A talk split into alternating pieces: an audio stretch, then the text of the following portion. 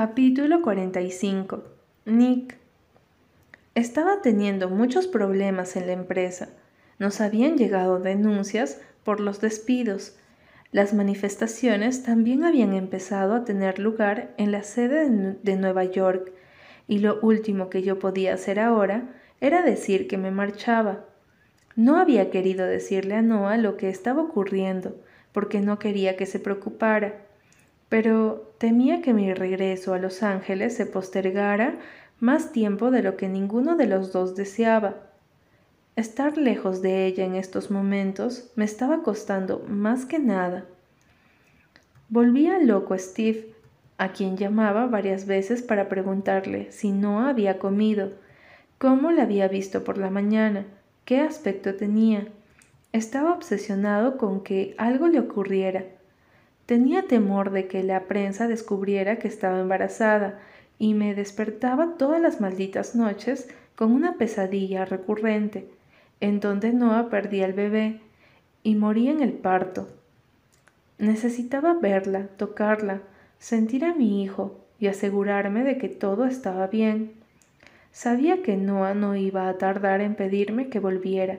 Sabía que solo necesitaba darle tiempo y ahora que me había pedido que lo hiciera, tenía reuniones que no podía cancelar todos los malditos días.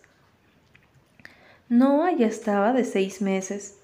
No me había pasado fotos, pero Steve me había contado que ya se le notaba.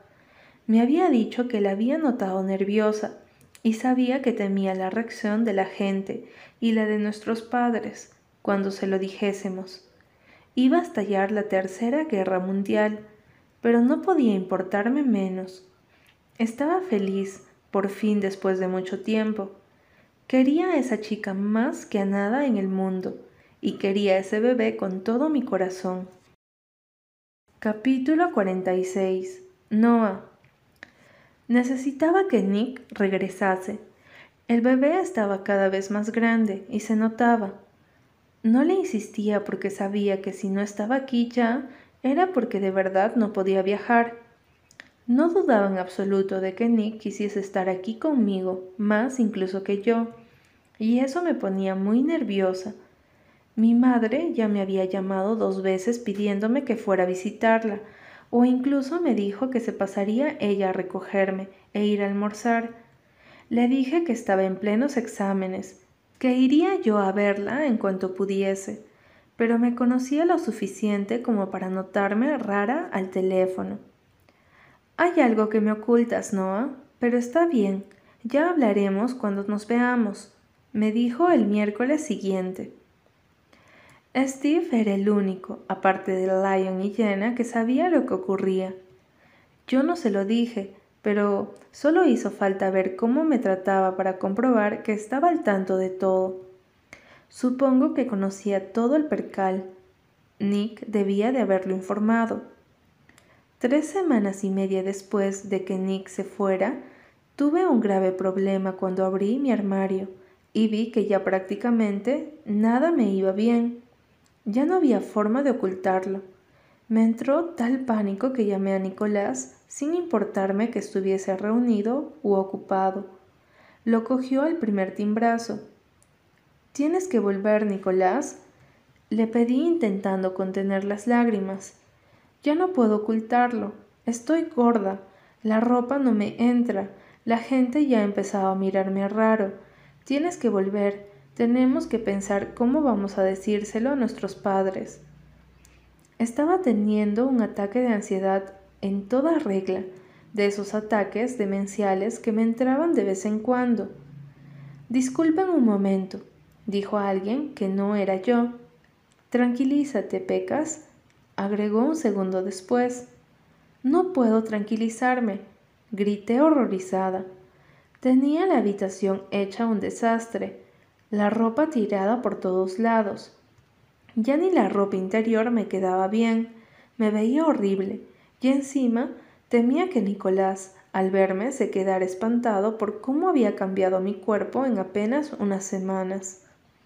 No puedo hacer esto. Necesito verte. Necesito que me des un abrazo y me digas que todo va a salir bien. Necesito...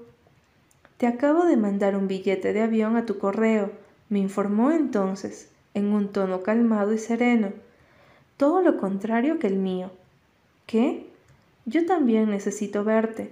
No puedo viajar este fin de semana, y por eso te he comprado un billete para que vengas tú a verme. Pensaba llamarte esta noche y decírtelo, pero como estás teniendo un ataque de ansiedad en toda regla, mejor darte la sorpresa ahora.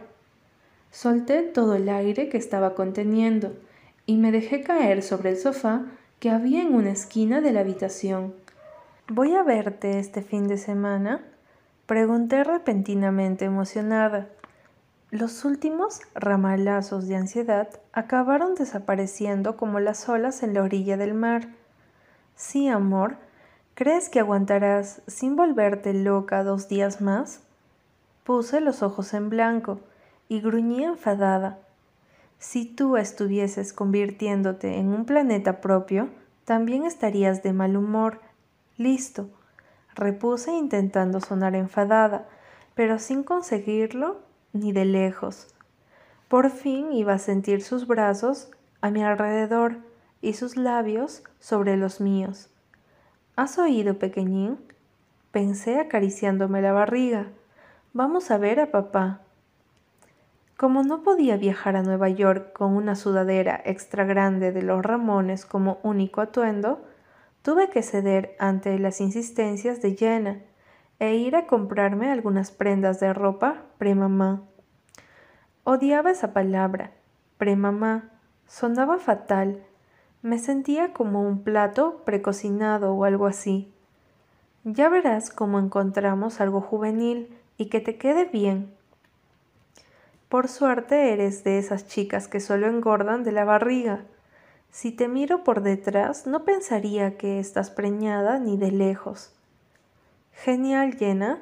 Eso le diré a la gente a partir de ahora, que le hablen a mi nuca.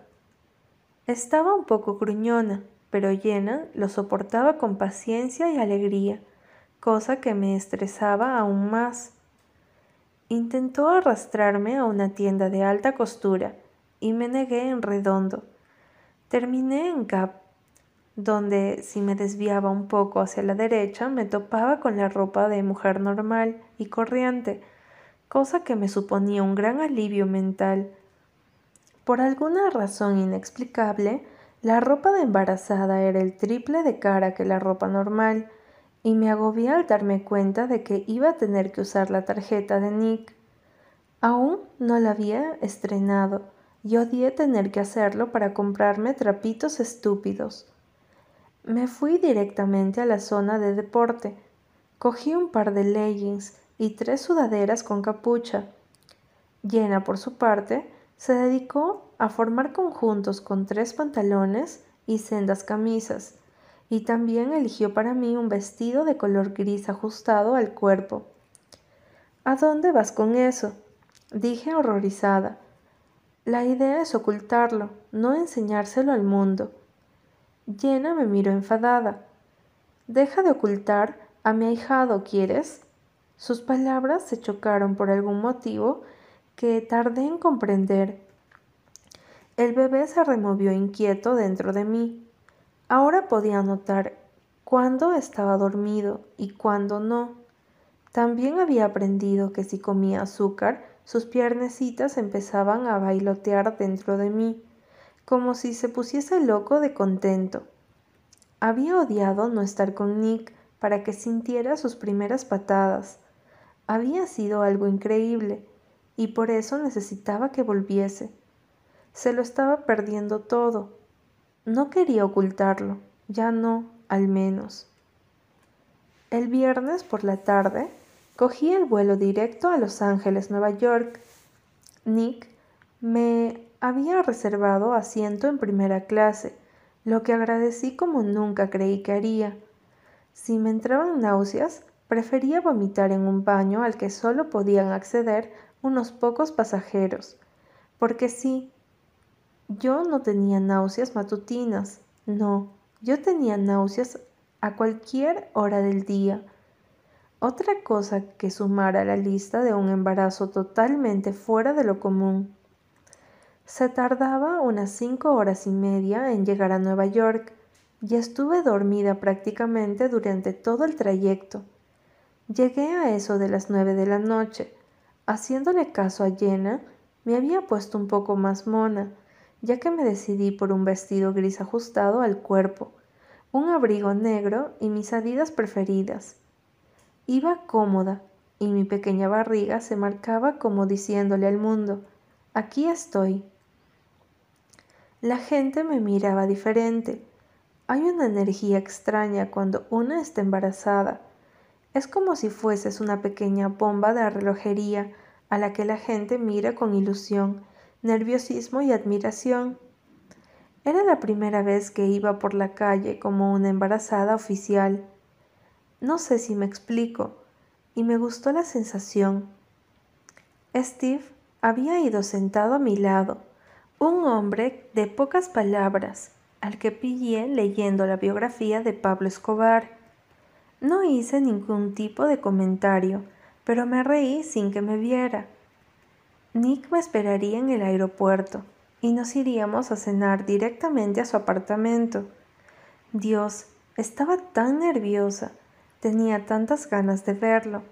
Nos habíamos dicho muchas cosas, entre ellas muchas de las que no me atrevería ni a decir en voz alta y moría por sentirme otra vez parte de él parte de su vida.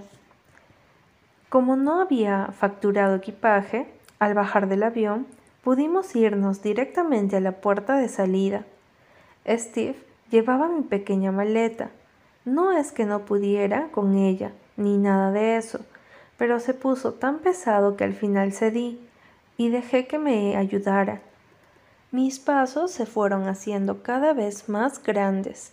Quería verlo, Quería llegar de una vez, volver a sentirme entera. Llegar hasta la salida se me hizo eterno. Cuando por fin atravesamos la puerta, lo vi, allí estaba, con un ramo de rosas rojas en la mano, esperándome.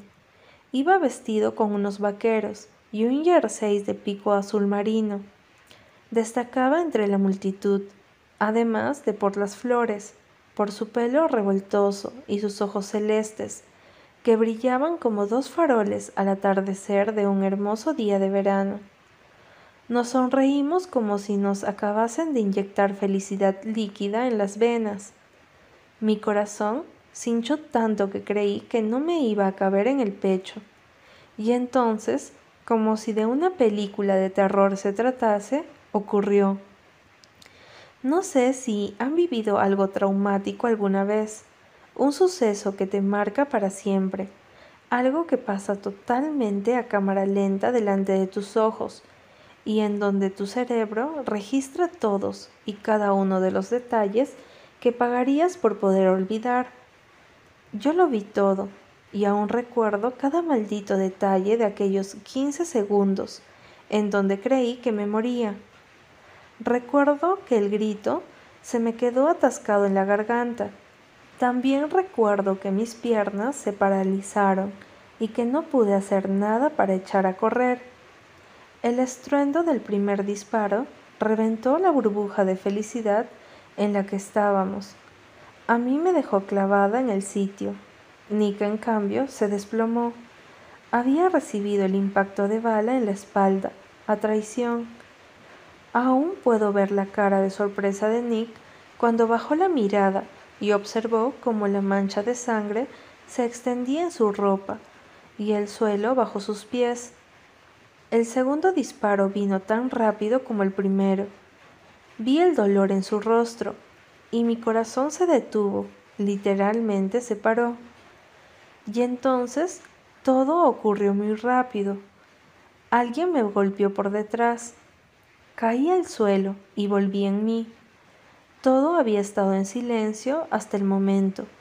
El alboroto del aeropuerto, de la gente caminando a mi alrededor, se habían apagado para dejarme escuchar solo el ruido de la pistola al dispararse. No te muevas, Noah, me gritó Steve al oído, despertándome de mi letargo, de mi maldito estado de shock. Vi esta vez a velocidad normal, como cuatro policías derribaban a aquel hombre y cómo la gente corría de aquí para allá, completamente horrorizada. Mis ojos solo pudieron clavarse en la persona que estaba igual que yo, contra el suelo, sus ojos abiertos, la vida escurriéndosele entre los dedos. Nicolás. Nick. Supongo que eso que dicen que cuando estás a punto de morir, toda tu vida pasa delante de tus ojos, como una proyección de diapositivas, es verdad, aunque no técnicamente. Yo solo vi una cosa, Noah, que no era mi vida, no era algo que tuviera que plantearme, lo era, tan simple como eso. Las imágenes que desfilaron ante mis ojos no fueron los mejores momentos de mi vida, sino los de nuestra vida, y no la vida que habíamos compartido hasta entonces, no. No vi esos momentos llenos de altibajos ni rupturas, ni los engaños, ni las peleas, sino todo lo contrario. Vi mi vida en ella. Nos vi juntos caminando por la playa, nos vi celebrando los cumpleaños de nuestro hijo. La vi a ella, preciosa y radiante, esperándome cada noche en la cama para colmarme de besos y atenciones. La vi quedándose embarazada otra vez, y en esa ocasión estando más preparados que nunca, sin sorpresas ni miedos, ni inseguridades. La vi conmigo en la cocina, discutiendo para luego comernos a besos allí mismo, sobre la encimera. La vi llorando, riendo, sufriendo y creciendo. Vi su vida ante mis ojos, su vida conmigo, y me encantó. Y entonces me pregunté, ¿por qué estoy viendo esto? ¿Por qué siento que me están dejando ver eso que nunca voy a llegar a tener? Sentí un agujero en el pecho, un vacío recorrerme por entero. No, ni de coña, aún no era mi momento.